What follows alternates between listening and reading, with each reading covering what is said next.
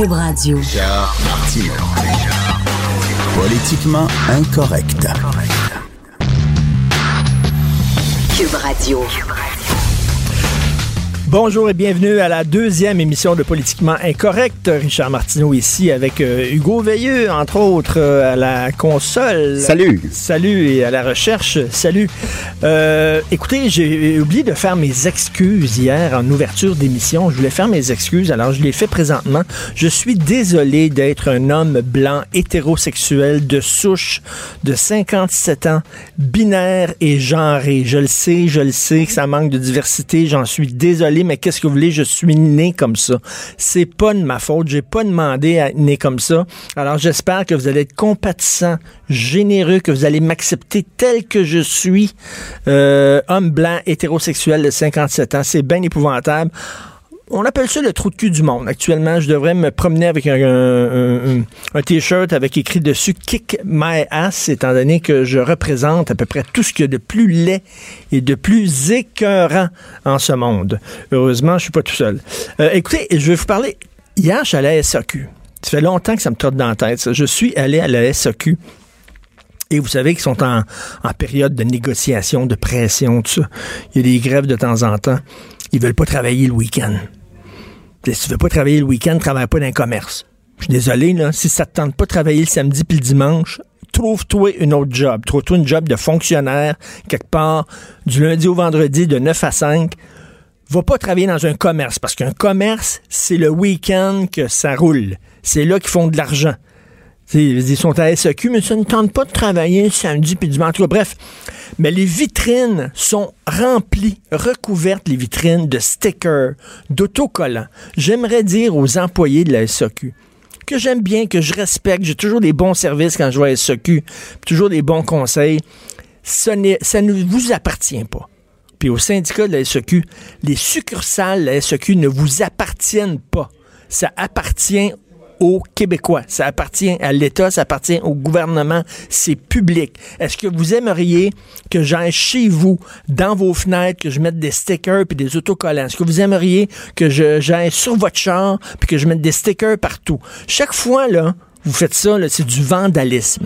Quand je vois les pompiers qui mettent des stickers, des autocollants sur leurs camions de pompiers, les policiers qui font ça sur leur autopatrouille, et là, c'est des gens des SOQ, c'est du vandalisme. Moi, si j'étais votre boss, puis j'en pognais un à mettre des stickers sur ce qui est des, succursales qui appartiennent à l'État, ça serait dehors. Ça ne vous appartient pas, absolument pas ça. Alors, euh, avez-vous vu Alexandre Taillefer aujourd'hui, si vous le croisez, je suis sûr qu'il a un gros nez rouge, puis qu'il a un plaster sur le nez gauche. Je suis convaincu qu'il y a un plaster sur le nez. Il s'est fait claquer la porte. Tellement raide en face hier. Alors, on sait que le Parti libéral, ça fonctionne pas avec les francophones. Les francophones ont délaissé le Parti libéral. C'est devenu le Parti des anglophones, le Parti des communautés ethniques. Ils ont perdu complètement les francophones. Et là, Alexandre Taillefer, pour une fois, j'ai quelque chose à dire de positif. Il est allé les voir et dit écoutez, je pense que pour les francophones québécois, c'est important. Euh, les signes religieux, puis le dossier identitaire. Peut-être que vous autres, au Parti libéral, vous trouvez ça inutile, vous trouvez que c'est du temps perdu, de la salive perdue pour rien. Mais je pense que pour les francophones québécois, c'est important. Si on veut les cruiser, si on veut les ravoir dans notre parti, pourquoi on n'applique pas Bouchard-Taylor? On a fait tout un cirque avec Bouchard, Taylor. On les a envoyés partout en travers la province. En région, à Montréal, à Québec. Écoutez tout le monde. C'est pas des deux de pique, le Bouchard, Taylor. Puis là, ils ont fait un gros rapport. Puis ce gros rapport-là, qui était fait sous les libéraux, ça servait à rien. Alors lui, il dit, regardez, mettez de l'eau dans votre vin, les libéraux, là faites un compromis, appliquez Bouchard-Taylor, c'est-à-dire interdiction des signes religieux chez les fonctionnaires en position d'autorité, pas, pas les enseignants. Les enseignants, ça, c'est la CAQ qui embarque les enseignants là-dedans. Ils ont dit non, on mettra pas les enseignants, mais les gardiens de prison, les policiers, les juges, etc. Bon. Et là, Pierre Arcan, le nouveau président, le nouveau leader du Parti libéral, a quasiment dit à Alexandre Taillefer, femme la tailleule. Femme tailleule. Il a dit, écoutez, Alexandre Taillefer, maintenant, son mandat est terminé avec nous parce qu'on sait qu'il a dirigé de façon spectaculaire avec des résultats incroyables. Il a dirigé la campagne du Parti libéral. Alors, Pierre Arcan a dit, écoutez, euh, c'est terminé, là, son mandat, il parle euh, en son titre personnel, il parle en son nom personnel, il ne parle pas au nom euh, du parti ou quoi que ce soit. Il a dit, il est hors de question. Ils sont bouchés ben raides, ils veulent rien savoir, ils veulent pas bouger là-dessus, ils veulent demeurer le parti des anglophones, le parti des communautés ethniques. Ben voilà. Ils vont perdre les francophones, c'est tout. Ils veulent rien savoir. Moi, je pensais Couillard parti. Tu sais, ils vont peut-être bouger un peu, mais non. Ils veulent rien savoir, ils bougent pas là-dessus. D'ailleurs, ratez pas tantôt après la pause, on a un invité, ça fait longtemps que je veux le rencontrer, Karim Akouche. C'est un romancier, c'est un dramaturge, c'est un poète, c'est un gars brillant. Évidemment, il vit à Montréal, mais il est plus connu en France qu'ici. C'est tellement typique. là. On a des gens brillants ici au Québec, mais on s'y intéresse pas tellement. Mais lui, en France, comme c'est quasiment une star. Et lui, il est né dans la culture musulmane, puis il va nous dire que c'est pas raciste de critiquer, euh, de dire on, on veut pas de vos signes religieux pendant la job lorsque vous représentez l'État. On a le droit de dire ça. C'est pas vrai qu'on est intolérant, c'est pas vrai qu'on est xénophobe. On a le droit de dire ça. Mais pour les libéraux, non. Les libéraux veulent rien savoir. Ils ont dit Alexandre Taffin, réveille-toi, votant. Tu pues, tense-toi. On veut rien savoir de toi. C'est assez, euh, assez, assez particulier. Alors demain, vous le savez, c'est un scoop que je vous annonce, le pote qui va être en vente. Il y a déjà une guerre de prix. hein. D'ailleurs, en face, nous autres, on est juste en face du parc Émilie Gamelin. C'est juste, ils nous accrochent pas lorsqu'on pense en disant, hey, euh, ils font la livraison maintenant en 30 minutes. Si jamais ils te livrent pas, là, veut dire, tu l'as gratuit ton joint comme la pizza, ça n'a aucun sens. Il y a une guerre de prix, euh, évidemment. Le crime organisé, ils font des gonzillions de dollars. Pensez-vous que les Hells Angels, demain matin, vont laisser tomber ce marché-là hyper lucratif? Pensez-vous qu'ils vont dire, ah ben là, le, gouvernement maintenant, c'est au gouvernement le pot. C'est correct, on va faire autre chose, nous autres. Ben non. C'est certain qu'il va y avoir une guerre de prix. Puis savez-vous quoi? Ils vont pouvoir le vendre pas cher, leur pot. Leur pot. Pourquoi? Parce que leurs revendeurs, ils n'ont pas des vacances payées. Parce que leurs revendeurs, les pushers, sont pas payés 14 pièces de l'heure. Parce que les pushers, ils n'ont pas des vacances. Parce qu'ils travaillent, ils travaillent pas dans des succursales qui sont chauffées, puis avec un loyer. Puis tu sais, ils travaillent, ils travaillent au métro. Ils travaillent au métro Berry-UQAM. Tu sais, les Hells Angels, eux autres, ils n'ont pas de loyer à payer, là. Ils envoient leur pusher. C'est certain qu'ils vont pouvoir vendre les joints moins cher. Et demain matin, si tu as le choix entre aller chercher ton joint qui est plus cher à la Société québécoise du cannabis ou aller voir Pedro puis qui te le vend pas cher, Johnny ou Tony qui te le vend pas cher, tu vas continuer à aller voir ton pusher. J'ai bien, bien hâte de voir ça. En tout cas, c'est une chose est sûre, demain, tous les journalistes tous les journalistes du Québec vont être à la porte des succursales en attendant que ça ouvre. Ça va être complètement délirant. Moi, c'est certain que demain, après le show, je vais aller voir ça. Je vais rentrer. Je fume pas parce que je vous l'ai dit, je suis paranoïaque quand je fume, mais c'est certain que je vais voir ça de mes propres yeux. Un peu plus tard dans l'émission, on va parler des liens entre la droite et le heavy metal. C'est quelque chose qui m'a toujours frappé. Pourquoi les gens de droite, et quand je dis de droite, c'est de droite économique, parce que la droite sociale, les gens qui sont contre les gays, les gens qui sont contre... bon, ça n'existe pas. Il n'y a pas de droite sociale au Québec. C'est une droite économique. Comment ça, les gens qui tripent droite, tripent sur le heavy metal?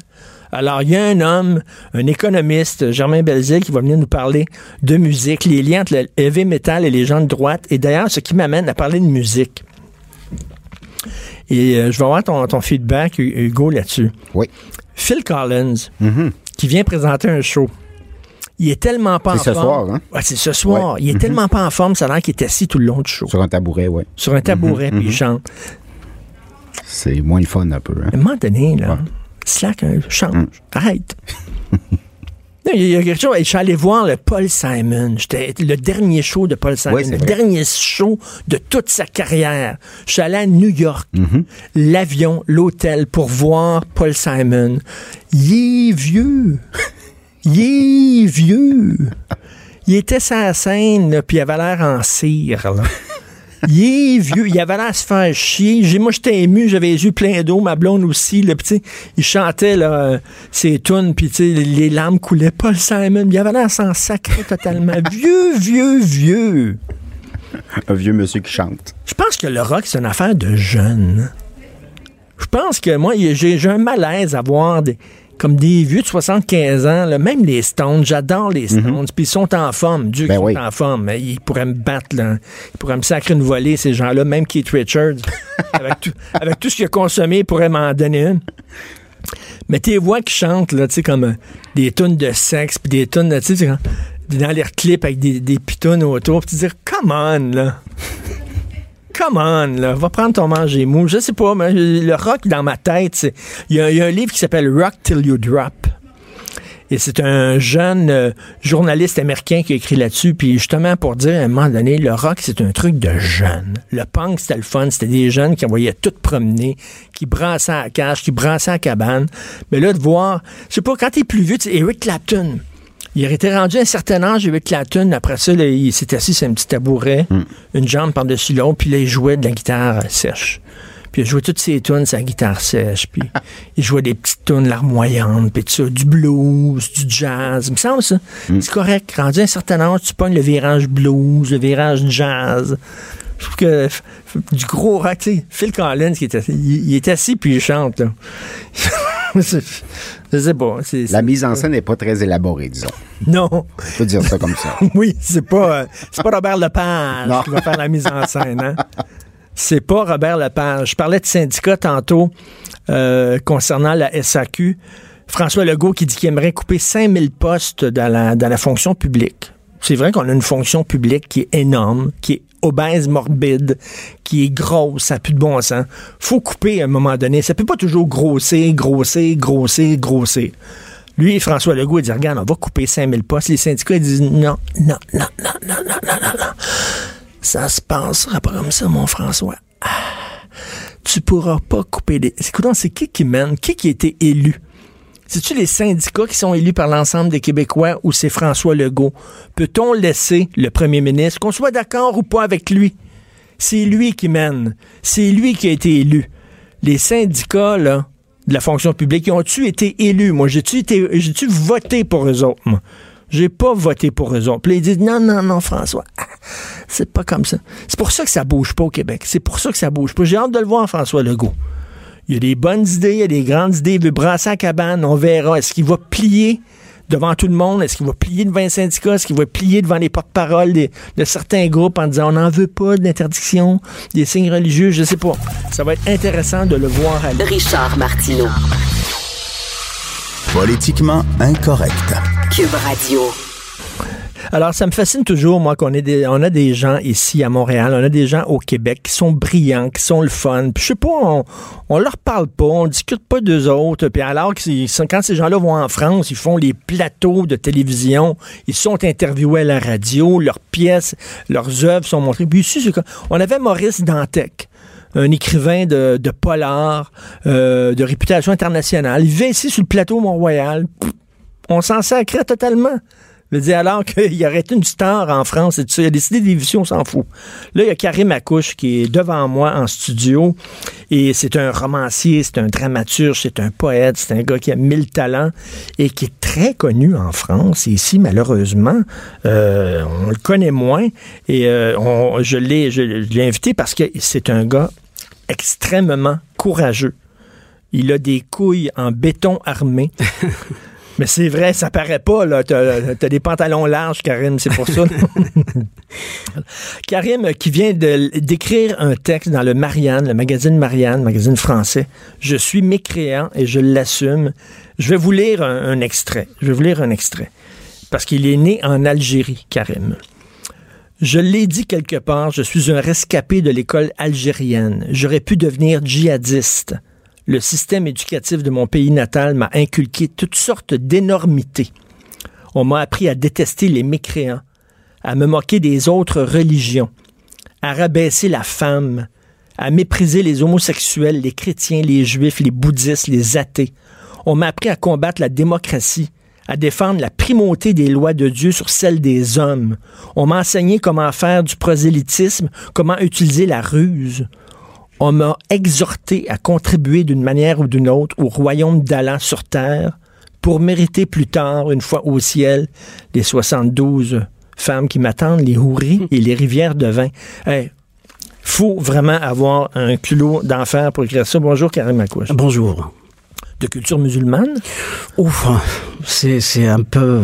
Je récuse ce concept parce que je suis de culture, je dirais, euh, kabyle, berbère et universelle. Universelle. Euh, parce que le, la religion n'est pas une culture pour moi. Ben, on, veut, on, on a tenté de vous, de vous enfoncer dans, dans la gorge et dans la tête euh, les, les, les préceptes de, de l'islam quand vous étiez jeune. Oui, exactement. Mais euh, chez les Kabyles, je crois l'islam est un vernis, une sorte de vernis. Il y a le paganisme qui tient quand même une grande place. Et euh, nous sommes pour la plupart des laïcs, hein, les Kabyles. Donc j'aimerais bien d'ailleurs que le peuple québécois dialogue avec le peuple kabyle, les berbères en général, les Kurdes, qui se battent contre l'islamisme. Ben c'est ça, les Kabyles. euh, moi, je me souviens, j'allais souvent euh, sur la rue du Lutte, un restaurant euh, euh, de couscous. C'est un ami d'ailleurs. Comment comment ça s'appelle ça Ça s'appelle euh, Au coin berbère. Au coin berbère. Alors, euh, j'allais là, écoute, il y a plusieurs années de ça, et euh, j'avais dit, ah, vous êtes arabe et tout ça, puis il, il m'avait dit, ouh là là, je suis kabyle. Je suis kabyle. Et puis là, il m'avait fait mon éducation. Les kabyles sont, sont des, des résistants, des gens qui, qui, qui, qui résistent un peu, là, justement, euh, à sont- l'embrigadement euh, qu'on tente de leur faire sur la religion musulmane et tout ça là-bas, la langue même. ont résisté à plusieurs colons, dont les Arabes. Et quand euh, on traite euh, les Kabyles d'Arabes, ils Ah, prennent très mal parce qu'on est colonisé par les Arabes. Moi, ce qui me dérange, on dénonce tous les colonialismes. Le colonialisme français, le colonialisme britannique, le colonialisme euh, ottoman, etc. Mais on dénonce pas le colonialisme arabe. Et ça me dérange. Et parce qu'on est colonisé par les Arabes. Parce qu'on a tenté de, de tuer votre langue, de vous Exactement. imposer la langue ara- arabe, de vous imposer leur religion aussi. De... Donc, euh, vous êtes des résistants. Là. Vous êtes Des au front. résistants. Des résistants. Maintenant, euh, on essaye de ne pas réagir à vrai dire, on essaye d'exister. Euh, parce que il va de notre survie, c'est-à-dire revendiquer notre langue. Parce que c'est une langue quand même très très riche, hein, qui vient de, de très loin. C'est une langue qui porte beaucoup de valeurs. Des valeurs de laïcité. Et moi, j'ai lu euh, l'autobiographie de, de, de, de- peut-être le, le- le calibre le, le- plus connu, Lounès Matoub, euh, qui, a, qui a été tué justement par le Front islamique du salut, je crois. Là. Enfin, euh, il y a des collusions avec le régime en place, parce que c'est quelqu'un qui dénonçait cette euh, bête immonde qui a coiffé de deux têtes, une tête islamiste et une tête militaire. Et d'ailleurs, je l'ai cité dans le texte, c'est grâce à lui que, que j'ai résisté à, à l'islamisme, quelque part. Ben c'est ça, c'est une personne extrêmement importante. Vous dites dans votre texte, encore, je reviens là-dessus, je suis un mécréant et je l'assume dans Marianne. Je le dis une fois pour toutes, haïr les musulmans, c'est un délit, car c'est du racisme. On s'entend là-dessus, bien sûr. Critiquer l'islam, c'est un droit. Combattre l'islamisme et le djihadisme, c'est un devoir. C'est un devoir. Un de- devoir de le combattre, oui. Quand je vois les, euh, on les appelle euh, les bien-pensants, moi je les appellerais peut-être les peu-pensants. C'est pas des gens qui pensent. Hein. euh, ils, ils vivent dans des tours d'ivoire, ils critiquent euh, soi-disant les libres penseurs, les laïcs, etc. Alors ils ne côtoient jamais les le- le- les immigrés ou les immigrants, les migrants. Ils ne côtoient jamais la misère des, des étrangers, mais ils parlent à leur place. C'est des gens qui vivent dans le confort. Et moi, moi Et- je m'obstine souvent avec certaines personnes parce que, bon, j'écris pour la laïcité, l'importance de la laïcité et tout ça. Et on dit c'est un, c'est un combat de blancs. C'est un combat de blancs de souche contre, contre les, les minorités ethniques, contre les arabo-musulmans, contre, contre les gens du Maghreb. Et là, je dis, mais c'est fou parce que je- régulièrement, régulièrement, moi, il y a des gens qui viennent de Tunisie, d'Algérie, du Maroc qui, qui m'abordent dans la rue. Monsieur Martineau, on est avec vous. On a quitté notre pays parce qu'on en avait ras le pompon Moi, de je ces gens-là. Je- On a quitté notre pays pour venir ici et vous les laisser entrer en grande porte. Mais Je peux citer plein d'exemples. Euh, Au sein de ma culture, d'ailleurs, euh, j'ai écrit un roman qui s'appelle La religion de ma mère pour montrer cette euh, religion de laïcité, de liberté, de tolérance. Ce n'est pas l'islam, c'est autre chose. Il y a une petite histoire à l'intérieur de ce roman où le personnage central sort de l'école et voit sa mère en train de prier dans le sens opposé à la Mecque choqué parce qu'il sort d'une école islamisante. Il dit à sa mère, mais maman, t'as pas le droit de prier dans cette direction, c'est interdit par Allah. Sa mère se retourne, lui dit, je suis en train de surveiller ma marmite. Ma mec à moi, c'est ma marmite, mon prophète à moi, c'est toi mon enfant. Voilà un exemple de laïcité, de to- tolérance, et qui est aux antipodes de, de, de l'islam et de l'islamisme. Si je reviens à l'islam, hein, si je reviens à l'islam, euh, non seulement il faut critiquer, non, donc euh, dénoncer l'islamisme et le combattre, et le djihadisme, etc. Mais dans l'islam, il faut dire la vérité également. Est-ce que vous, euh, vous voulez que je vous mente? Non. Vous voulez savoir la vérité? L'islam est un texte confus, désordonné, il y a un peu de tout. C'est vrai, il y a des versets de tolérance et de paix d'amour, mais également, il y a des versets de guerre et de haine. Donc, il faut dire la vérité, toute la vérité. D'ailleurs, je rêve qu'on qu'on en fasse une version abrégée du Coran, enfin, Mais- version abrégée de ce texte désordonné, éliminer les versets, euh, même si c'est très dangereux, et pour moi et pour les gens qui euh, le feraient. Mais c'est un texte quand même qui contient un peu de tout.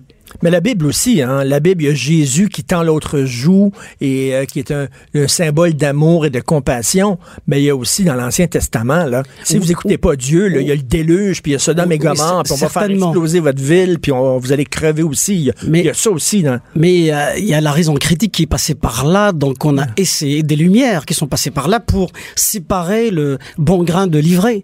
Mais dans l'islam, malheureusement, la notion de critique, la raison critique n'existe pas, malheureusement. C'est-à-dire, c'est Dieu qui aurait parlé à, via l'ange Gabriel à Mahomet. Donc, soi-disant, c'est Dieu qui aurait écrit le Coran. C'est la parole révélée. C'est ça le problème. Alors que... On peut pas critiquer parce que c'est la parole de Dieu directement. Et si on se met à analyser le texte, hein, une analyse critique du texte, on va trouver, il y a, il y a toutes sortes de confusions. Mais, mais, mais, mais Karim Akouche, comment ça se fait? Comment ça se fait? Que, comment vous réagissez? Lorsqu'il y a des gens qui disent Ouais, mais le combat de la laïcité, c'est un combat de blancs contre les communautés culturelles.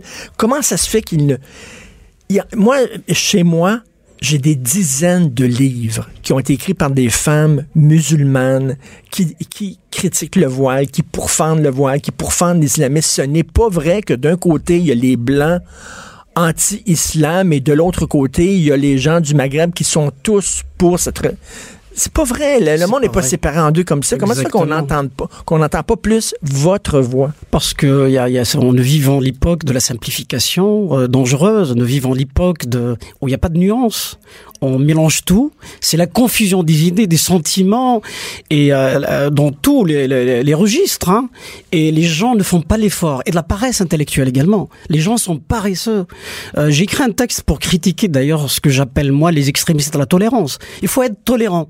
Les Mais- extrémistes de la tolérance. Exactement, c'est-à-dire la tolérance sans limite, c'est très dan- dangereux. Par exemple, un berger qui va tolérer, au nom de cette tolérance euh, sans limite, le loup qui va s'introduire dans sa bergerie, il va dire au nom de la tolérance, je le laisse bouffer mes agneaux, donc il est n'est pas conséquent avec lui-même. Quelqu'un euh, qui va tolérer un pédophile, qui va abuser de son, son fils, ça n'a pas de sens. Donc c'est comme le, ce qu'on appelle le paradoxe de la liberté. La liberté paradoxale, trop de liberté nuit à la liberté. L'absence de liberté nuit à la liberté également. C'est comme la tolérance. Trop de tolérance nuit à la tolérance. Mais, mais quand vous entendez des gens comme le Parti libéral qui disent à François Legault, mais votre idée là, de, d'interdire le- les signes religieux chez les fonctionnaires en position d'autorité, c'est de l'intolérance. Moi, ce qui me dérange moi j'aime le Québec, mais euh, ces derniers temps, il y a une frange euh, au sein de- des intellectuels québécois qui me dérange un petit peu. Et même parfois dans la société, même si j'aime ce pays qui m'a accueilli euh, les bras ouverts, hein, donc je je crache pas de, Ben sur le Québec. Mais ce qui me dérange, c'est cette mollesse québécoise. Il y a une certaine mollesse. Je trouve il y a beaucoup plus de résistance de la part des Kabyles, de la part des Kurdes et des femmes de ces pays-là, tunisiennes et ailleurs, un peu partout. Mais au Québec, on a un problème avec euh, avec euh, la liberté d'expression. C'est pour ça que j'aime On le est naïf. On est naïf. J'aime, j'aime le titre, l'intitulé de votre émission, politiquement incorrect. Moi, je suis physiquement incorrect. Je suis sociologiquement incorrect. Je suis cosmopolitiquement incorrect. Il faut dire la vérité, toute la vérité. Parce que dire la vérité à demi, pour moi, c'est pas la vérité, c'est un demi-mensonge, c'est un mensonge. Et vous, euh, c'est c'est dangereux, ce que vous dites? Moi, je suis né, que, pour, euh, euh, je suis né pour dire la vérité. Ben, vous- J'écris pour dire la vérité. Des, Je- des menaces. euh, J'en ai reçu euh, après je fais attention. D'ailleurs, j'ai vécu euh, un épisode dangereux lorsque je suis rentré en Algérie euh, pour faire la promotion de mes livres. J'étais chassé de, de, de, chez moi. Mais il faut pas se Il voulait pas vous, vous voir, il voulait pas vous voir. Non, parce que moi, je, je, je dénonce, voilà, je, je dévoile les bouffonneries euh, algériennes, hein, ce que j'appelle même la schizophrénie euh, algérienne. Il y a un peu de tout. Il y a le chaos, il y a, il y a, il y a, il y a, la vie, il y a, il y a, il y a, il y a l'intégrisme. Après, on chante la paix, la tolérance, etc. Alors qu'il y a la haine également euh, qui existe chez nous. Quand on parle de racisme, ici par exemple, le racisme, il existe partout. Non. Après, euh, personne ne détaille les chiffres exacts pour dire, mais j'ai écrit un texte d'ailleurs dans Marianne pour euh, parler de la traite euh, négrière faite par les Arabes. D'ailleurs, j'ai reçu des menaces, non, Karim, euh, tu exagères, etc. Non, c'est des chiffres, sont là. Il y a entre faisaient 20 de la millions et, clandestin. et 40 millions de d'esclaves. Euh, fait donc euh, euh, comment dirais-je la conséquence voilà de, de la traite arabe à l'époque donc on accuse l'Occident oui il y a la traite négrière faite par des occidentaux pourquoi pas? Mais il faut dire toute la vérité Mais allez lire ce texte-là sur Internet, le taper sur Google. Je suis un mécréant et je l'assume. C'est un texte magistral, c'est un texte extrêmement important. Karim Akouche, et allez lire aussi les livres de Karim Akouche, Lettre à un soldat d'Allah, Chronique d'un monde désorienté, entre autres. C'est tout le temps qu'il nous reste, mais j'aimerais parler davantage. On va se revoir, on va se rencontrer. Euh, tu, tu es en, en ici, la France, c'est ça? Oui, promènes exactement, beaucoup. Mais c'est c'est fantastique. Et là, c'est c'est pas moi qui le dis, là. C'est pas un blanc de souche qui le dit, là. C'est quelqu'un, là, qui est né en Algérie, qui dit on est mou ici, on est trop tolérant, on est naïf. C'est pas moi qui mais, le mais dis. ce qui est intéressant d'ailleurs il y a un passage dans ce, cet extrait j'aimerais peut-être le, le dire parce que parce que moi je suis dans les nuances même si je dénonce des choses si un musulman enfin un québécois d'origine musulmane euh, est victime de racisme, je serai le premier. Ben Et oui. vous, peut-être Ben oui. également, Ben vous oui. serez là pour le défendre. Mais si quelqu'un se comporterait comme un, un inquisiteur, je serai également là pour le dénoncer. Donc, nous avons les mêmes lois, les mêmes droits, les mêmes devoirs, tout le monde. Voilà. Tout à fait. On peut critiquer, mais ce qui est arrivé à la mosquée de Québec nous a tous euh, extrêmement Exactement. fait mal, nous a tous fait pleurer, c'est sûr et certain. Il faut faire la différence aussi entre les extrémistes et les gens qui ne sont que musulmans. Martineau et l'actualité, c'est comme le yin et le yang. Impossible de les dissocier. De 10 à 11. Politiquement incorrect. Alors, j'ai un ami Facebook qui vient d'écrire très bonne entrevue, bel exemple de laïcité, un homme très courageux, tout à fait très courageux. Alors, le mardi le jeudi, Denise Bombardier va chroniquer euh, à l'émission et je vous le dis, c'est une amie, c'est une amie très chère que j'aime beaucoup. Je me suis, on se voit souvent, je me suis jamais, jamais chicané avec Denise. Peut-être aujourd'hui, peut-être aujourd'hui. Bonjour Denise. Non, mais même quand on est en désaccord, je ne pourrais jamais vous chicaner. et vous, et vous de même. Alors, donc, euh, au moins, euh, au moins les choses sont claires et les gens savent à qui ils ont affaire quand ils nous entendent, vous et moi, ensemble. Voilà. Vous Et écrivez- vous savez aussi que je vous défends partout. Ah oui, c'est vrai. J'ai besoin de gens pour me défendre. Mer- Merci beaucoup. Euh, Denise, euh, votre chronique aujourd'hui qu'on peut lire dans le journal de Montréal, euh, c'est le, le harcèlement sexuel bof. Et vous dites qu'on ne prend pas ça au sérieux lorsque les femmes disent qu'elles ont été agressées encore malgré un an de MeToo, malgré un an de moi aussi. C'est comme si on haussait les épaules. Non, je ne dis pas qu'on ne prend pas ça au sérieux. Ce que je dis, c'est qu'il y a une sorte de résistance passive dans nos sociétés face à ce, à ce nouveau phénomène, hein, qui est le phénomène de la sortie publique des femmes sur la façon dont les hommes les traiteraient. Hein? C'est ça, c'est cette rési- résistance passive et j'essaie de me l'expliquer. Et j'essaie de comprendre, mais je crois que euh, j'apporte un, un certain nombre de d'explications. Et surtout j'écris ce papier parce que je crois que de toute façon, même en dénonçant, souvent les, les femmes continuent d'être victimes et confortent aux yeux de, de l'opinion publique à ce moment-là, parce qu'elles rendent public le fait qu'elles sont des victimes. Et je donne l'exemple du Dr. Ford aux États-Unis, Oui. hein, qui, a, qui a décidé de parler, parce que quand voyant que cet homme allait devenir euh, euh, membre de, de juge à la Cour suprême, euh, elle n'est pas sortie avant. Il était juge de, cou- de cour d'appel. Vous savez, c'était quand même, c'était déjà un juge prestigieux. Mais là, là-dessus, elle a décidé de sortir pour raconter ce qui lui est arrivé à 15 ans, quand ils avaient tous les deux 15 ans. Eh bien, vous avez vu ce que ça a donné. Oui, mais en même temps, il y a la, il y a- il y a la loi, il y a la présomption d'innocence, c'est-à-dire si le Oui, système de justice juge que là. les, Oui. Oui, mais elle n'était pas devant un, Hmm. devant un tribunal. Elle était euh, de- devant une commission, la commission judiciaire du- de, de, de- Donc, à ce moment-là, euh, c'était, elle était devant un organisme politique. Et vous avez vu la réaction. Ben oui. La réaction, ça a été que le président Ford, quelque temps après, euh, quelques jours après, Trump. devant, devant, devant, devant, devant ses fans, a ri de cette femme-là qui avait, qui restait dans sa dignité tout le temps qu'elle a témoigné. Et euh, cette femme-là qui a été obligée, figurez-vous, avant d'aller témoigner, on l'a mis, ceux qui regardent les, les émissions d'espionnage de CIA, avec la CIA et puis euh, MI5, ils savent ce que c'est que des safe houses dans des dans des dans des dans des lieux cachés. Elle est obligée de déménager avec sa famille parce qu'elle avait des menaces de mort. Et euh, elle se promène pour le restant de ses jours avec des avec des euh, des, des euh, gardes de sécurité parce qu'on la menace. Mais, mais j'espère, j'espère, j'espère que vous êtes d'accord pour dire que Donald Trump ne représente pas l'ensemble des hommes. C'est un fou. Je vous dis pas qu'il représente l'ensemble des hommes. Je vous dis que dans la société, c'est extrêmement difficile des femmes, à moins que ça soit dans le cas d'agression sexuelle, de viol. Euh, euh, là, on arrive à avoir des, des jugements de la cour, justement, hein, parce que c'est évidemment c'est criminel. Mais pour le reste, les dénonciations euh, d'harcèlement sexuel, euh, de qui, qui, ne, qui, ne- qui ne sont pas mais maintenant, tout est criminel chez nous. Mais en même temps, je veux dire, il y a une différence entre se faire mettre la main sur un sein et, la main- et, et se faire violer. Dans mon esprit à moi, il y a Mais- une différence de degré, n'est-ce pas? vous- Eh bien.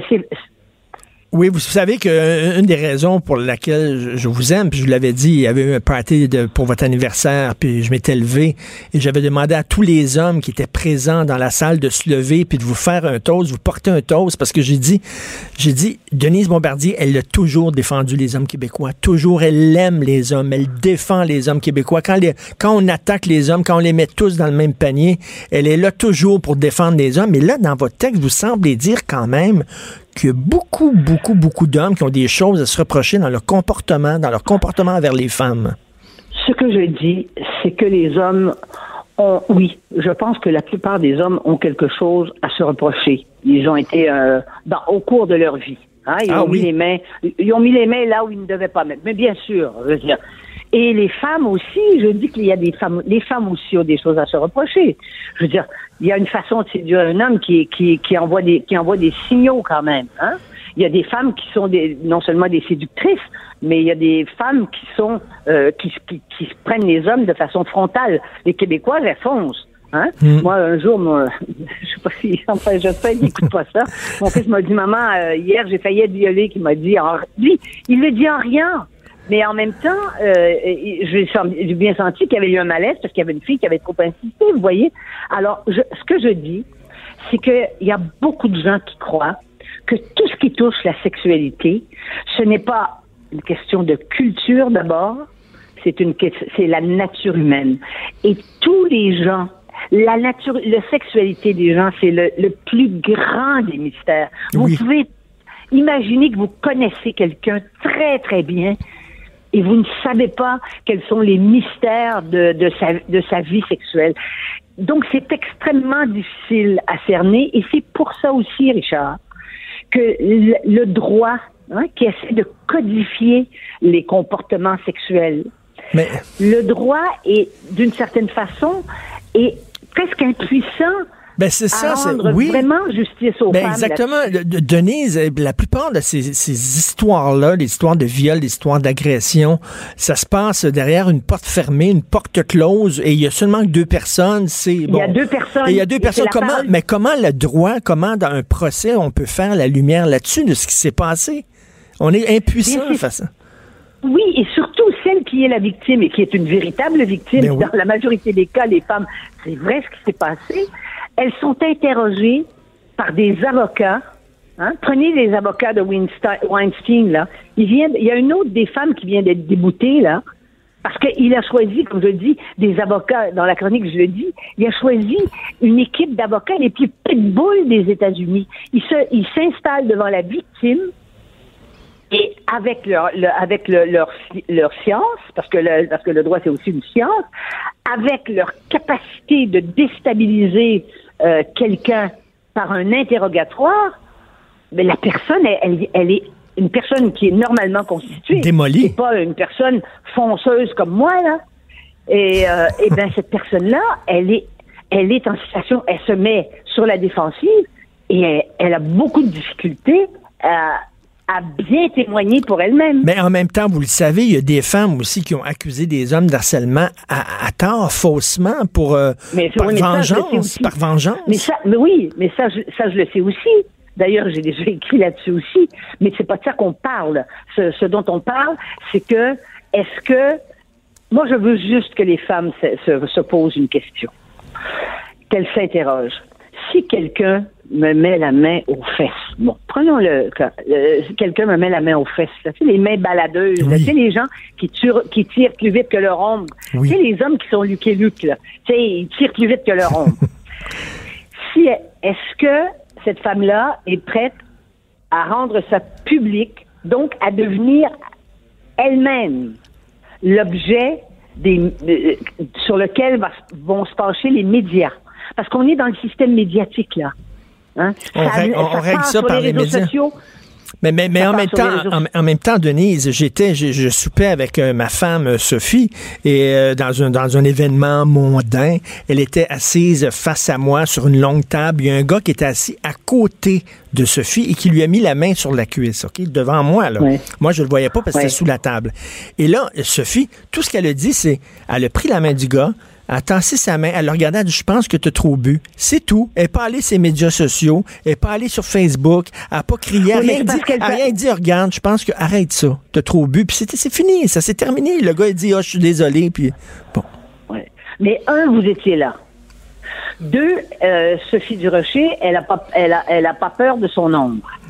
Mais la majorité des femmes, je dirais qu'une majorité des femmes sont pas comme ça. Elles, elles sont démunies, elles, elles deviennent tout croche, quand, quand- comme on dit au Québec, quand, quand, quand ça leur arrive. Alors, elles n'ont pas les moyens euh, de, de, de s'exprimer. Je ne dis pas que les femmes doivent se taire. Entendez-moi bien. Je veux juste, et bien votre émission s'appelle Politiquement Correct, je veux juste que les femmes se s'interrogent et qu'on et qu'on n'entraîne pas, hein, qu'on n'amène pas des jeunes, des femmes qui sont démunies, qui ont été détruites par des expériences sexuelles et qui ne veulent pas le dire parce qu'elles ont parce qu'elles ont peur, pas seulement euh, peur de, de, de, de retrouver toutes ces émotions qu'elles ont en elles et ce traumatisme, de revivre le traumatisme, mais elles ne savent, elles ne sauront pas comment se, se battre. Je voudrais juste qu'on s'interroge sur la meilleure façon de protéger ces femmes-là, Et- pour ne pas qu'elles deviennent aussi encore plus victimes. Et j'encourage les gens, bien sûr, à lire votre chronique Harcèlement sexuel bof. Et merci d'avoir euh, accepté notre proposition d'être chroniqueur à notre émission. Ça me fait tout un velours. Merci, Denise. Ben, je vous remercie et puis on va prendre, on va avoir beaucoup de plaisir à travailler ensemble. Merci, Denise. À bientôt. À bientôt. je- merci. Direct de Floride, elle est en train d'écrire son autobiographie. Je pense qu'elle est rendue à 1000 pages. C'est un affaire incroyable. J'espère qu'il va avoir des bouts croustillants. L'art est dans la manière. Non, c'est pas de la comédie. C'est politiquement incorrect avec Martineau. Alors, euh, Germain Belzile, il est chercheur associé senior à l'Institut économique de Montréal. C'est la méchante gang de droite. L'Institut économique de Montréal, la méchante gang de droite. Et récemment, je l'ai croisé, Germain, puis il me disait, ah, Richard, je suis allé voir l'autre jour un show de Judas Priest puis Deep Purple. Là, je dis, attends une minute. Parce que Germain, quand vous le voyez, là, c'est pas, mettons, le, le gars là, que tu associes à Judas Priest et à Deep Purple. Je l'associerais peut-être au crooner. Hein, mais ça, je me dis, oh, lui, il doit écouter du Sinatra, du Dean Martin. C'est ça qu'il doit écouter, là, Germain, il a l'air d'un- petit gars bien tranquille et tout ça. Non, il tripe sur le heavy metal. Et là, j'ai dit, tu tripes sur le heavy metal? Puis il me dit, ben oui, mais tu, tu sais, beaucoup de gens de droite aiment le heavy metal. Hein? hein? Quel bon sujet. Alors, Germain est avec nous, Germain Belzile, salut. Salut. C'est c'est quoi le, le show le plus écœurant que tu as vu dans ta vie, là? Ah. De, de, de heavy metal. Toi, tu vois, t'aimes ça quand c'est fort. Oui, j'aime ça quand c'est fort. C'était peut-être un peu trop fort avec Judas Priest. Euh, J'ai pas il y a beaucoup de chansons que j'ai pas reconnues en fait. C'était rendu trop fort pour moi, je pense. Je pense que je vieillis. Mais écoute, j'en ai vu, j'en ai vu vraiment beaucoup, beaucoup, beaucoup euh, au, au cours des années. Là. Puis, puis le show de Judas Priest puis Deep Purple, il était vraiment très, très bon, même s'il commence à tous être pas mal vieux dans la gang. Là. Surtout Deep Purple. Là. Il joue assis, quoi. Mais, mais là, l'Institut économique de Montréal, tu sais, quand on pense à ça, c'est des gens en cravate, c'est des gens, c'est des gens straight, c'est straight, straight, straight, là, dans la tête des gens, là. Puis là, tu dis qu'il y a plein de mé- métalleux là-dedans.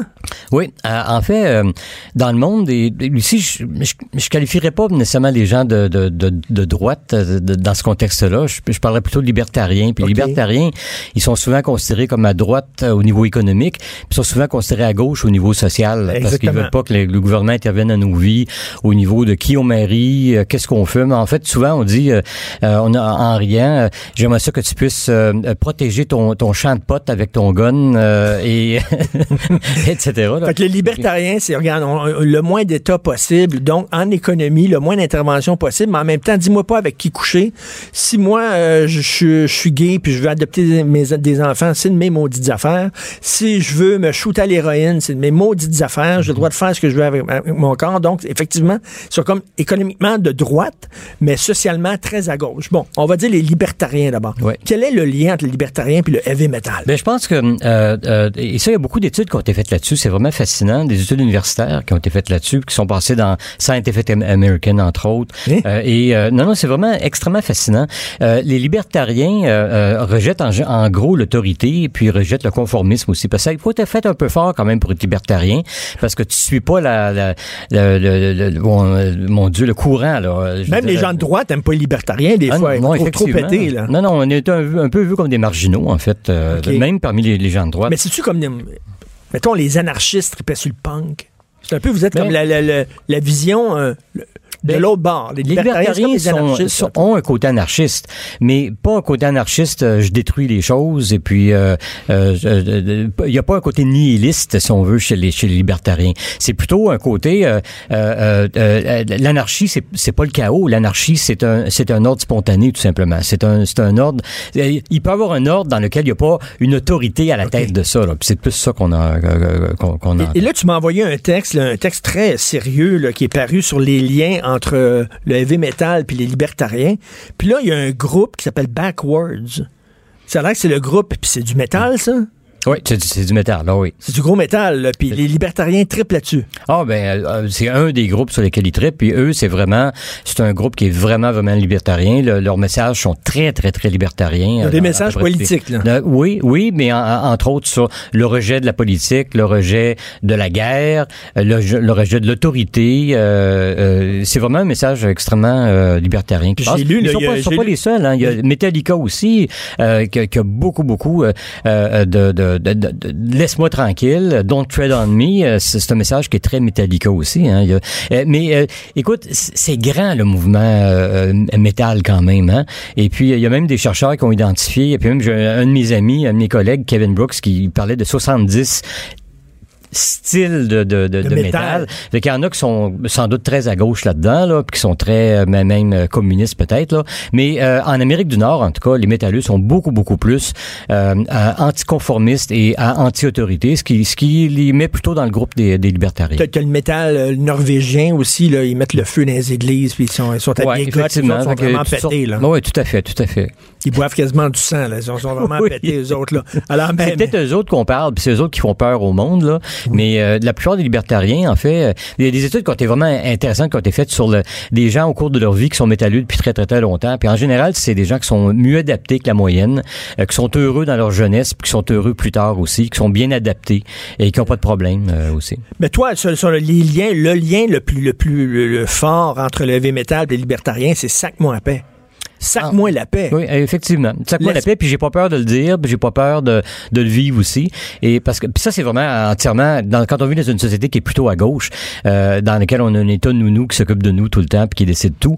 Ben c'est un message qui est anticonformiste. Et puis tu passes un peu pour un étrange quand tu euh, quand, quand tu véhicules ce message-là. Et puis en général, les métalleux, ils ont pas peur de ça. Ils, ils vivent très très bien avec cette euh, cette image. Mais là, là, tu dis, bon, Metallica, ça ressemble à un groupe libertarien. Est-ce que les autres l'ont vraiment, est-ce qu'ils l'ont dit? Est-ce qu'ils le, ils le revendiquent ou c'est toi qui vois des messages Ah non, dans leurs paroles? Non, non, là? il le revendique. Même euh, euh, le, le- le lead singer, par exemple, a quitté la Californie euh, et il habite dans un État maintenant où il n'y a plus d'impôts, euh, où il n'y a pas d'impôts d'État. Euh, donc, non, non, ils ils vivent vraiment ça. Puis, euh, ils ont vraiment un message en général qui, qui est euh, pro euh, droit d'avoir des armes, euh, euh, anti-guerre aussi. Ça, c'est très libertarien, anti-guerre aussi. Il n'y a pas, il y a pas, il y a pas plus intervention de l'État que de forcer des gens à aller se battre euh, puis mourir pour euh, pour, pour l'État. Écoute, j'avais un ami libertarien. Jusqu'où tu pousses ça? Jusqu'où tu pousses l'idée du libertarisme? J'avais un ami qui dit, écoute, le libertarien, ça va jusqu'à... Si moi, j'ai un commerce, c'est mon commerce, puis c'est pas vrai que tu vas me dire qui peut rentrer puis qui peut pas rentrer. Puis si moi, mettons, j'aime pas les gays, ben j'ai le droit de dire en tant que libertarien, j'en veux pas de gays dans mon commerce, c'est mon maudit commerce. Tu pousses ça jusque-là, là, en disant, ben moi, je veux pas de femmes ou je veux pas de gars, je veux rien que des femmes dans mon commerce, je veux pas d'hommes, les hommes sont interdits. Puis vous avez pas le droit de m'imposer des lois puis de m'imposer. Écoute, jusque-là? il y a- je te dirais, il y a toutes sortes de degrés euh, de libertarianisme et puis euh, c'est pas mal la géométrie variable. Il y a- pas une sorte de dogme euh, co- comme les communistes qu'il faut suivre. Là, puis euh, il y en a qui rejettent complètement l'existence de l'État. Il y en a qui pensent plutôt qu'on devrait limiter le rôle puis le- de l'État par, par la Constitution, par exemple, en, en créant un État un, un État minimum. Pas d'État du tout, ça pose aussi des problèmes. hein. Il y, a, il y a pas mal de gens qui ont fait de la recherche là-dessus, dont David Friedman, le fils de, de Milton Friedman, le Nobel en économie, là, Ah qui, oui. qui, qui, lui milite pour une, une disparition complète de l'État.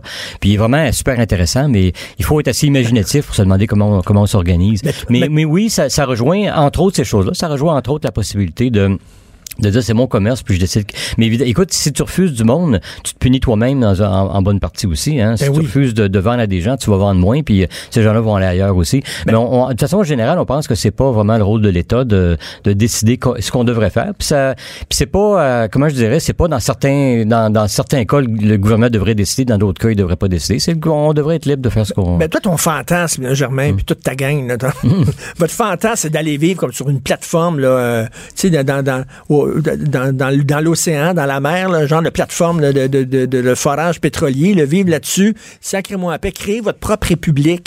Il n'y a pas d'État, il n'y a pas d'impôts, il n'y a pas de taxes. Chacun fait ce qu'il veut. C'est le western. C'est- écoute je te dirais pas que c'est un fantasme Euh, Il y a, des tout gens le monde y qui a des écoute gens du qui métal. Tout le monde qui écoute du métal. Écoute, il y a des gens qui, euh, qui, qui voudraient vraiment vivre ça, mais il y a toutes sortes de contraintes avec ça. Euh, Je quitterai pas nécessairement ma famille pour aller vivre à l'autre bout du monde. Je quitterai pas nécessairement mon emploi et, et tout le reste. Là. Mais je te dirais euh, un monde dans lequel les gens peuvent se déplacer euh, librement sans qu'il y ait des frontières. Un monde dans lequel les gens pourraient vivre sans que le gouvernement décide tout euh, ce que ce qu'ils ont le droit de faire puis ce qu'ils n'ont pas le droit de faire. C'est c'est c'est un c'est un une vision qui attire beaucoup de monde. Puis si tu veux fumer du pot chez vous, ils n'ont pas le droit de t'interdire. Puis si tu veux fumer du pot dans la rue, ils n'ont pas le droit de t'interdire. Personne. Ben, quand, moi, j'en fume pas, mais je pense pas que ça, c'est le rôle de l'État de décider que tu devrais le faire ou pas, et surtout pas de te mettre en prison si tu te fais du mal à Et c'est quoi tes groupes de heavy metal préférés, là? Euh, moi, je suis euh, ben écoute, moi je suis plus vieux, hein, fait que Black Sabbath euh, beaucoup, Metallica. Euh, J'aime beaucoup le hard rock, le southern rock aussi, ZZ Top. J'ai vu ces ZZ Top cet été, puis ils étaient, euh, même s'ils sont vraiment pas, pas jeunes, là, ils étaient fabuleux. Mais je t'imagine mal debout, mettons, au centre belle avec les cornes. là, tu fais le signe des cornes là, avec ta main, là, puis là. Ben écoute, ZZ Top, ZZ Top, j'étais dans, dans le pit et puis j'ai un peu regretté parce que j'étais fati- c'était fatigant puis je suis pas bien grand en plus. Hein. fait que pour euh, Deep Purple, j'étais assis bien confortablement puis euh, c'était c'était mieux comme ça. C'était un concert qui était long de toute façon. Mais euh, non, écoute, c'est c'est un beau, ça, écoute, c'est- très étrange. Tu sais, à l'IEDM, il y a y a il y a quelques il y a quelques Noëls, on, on fait toujours Noël en gang. Oui. là. Et puis il y a deux, on est une petite équipe, on n'est pas nombreux. Hein, ben il y en a deux qui sont arrivés avec des, des guitares électriques, un avec une bass, puis puis, puis on jammait. Euh, Carole, qui est la ça, ça directrice... serait bon pour votre image, ça. Ben. Je veux dire, sortez un clip, faites quelque chose pour casser l'image de l'Institut Ah, économique de Montréal. C'est pas bête, effectivement. Peut-être qu'on on augmenterait notre, notre following. Mais écoute, God, on, oui. a, on a quand même une, une employée de l'Institut qui, est- qui doit avoir dans la quarantaine avancée, je pense. Et puis, elle a passé ses vacances d'été euh, il y a, il y a, il y a, il y a- il y a 3-4 ans, peut-être, à suivre Metallica en Europe d'une ville à l'autre. Stockholm, Paris, Londres et tout ça. Là. Puis, avec, avec, puis elle reconnaissait les gens. Il y, a des, il y a plein de gens qui font ça aussi. Là. Puis, en général, c'est des gens qui partagent opinions qui sont assez semblables aussi. Donc, c'est assez fascinant comme... euh, Ben, écoute, c'est vraiment une faune que je ne Mm. connaissais pas. Donc, et ça explique peut-être aussi pourquoi une des villes les plus métal au- en Amérique du Nord, c'est la ville de Québec aussi, qui a une réputation Ah ben d'être un petit peu plus à droite, Ben, un petit sûr. peu libertarienne. Ben, c'est sûr. À Québec, là, Mm. c'est, tu passes à un groupe de hard rock ou de métal, ils sont tous là, là, ils vont tous y aller, là. Mm. Puis euh, écoute, euh, il y, a- il y a des groupes métal qui viennent euh, euh, faire euh, un spectacle dans un aréna pas trop grand à New York dans leur tournée, mais ils sont ils font deux soirs de, en ligne à Québec. C'est Faut vrai. le faire C'est- quand même. hein. C'est vrai que c'est la ville la plus la droite économiquement au Québec. Il y a comme vraiment, là, il y a vraiment euh, une concordance entre les deux. Mais merci beaucoup, Germain. Euh, on écoutera. Là, tu t'en vas dans ton chambre, tu vas écouter du euh, à, à pin là, du Metallica. Ben, euh, avec mon, mes écouteurs dans le métro. il y a trop de trafic dans le centre-ville. Cube Radio.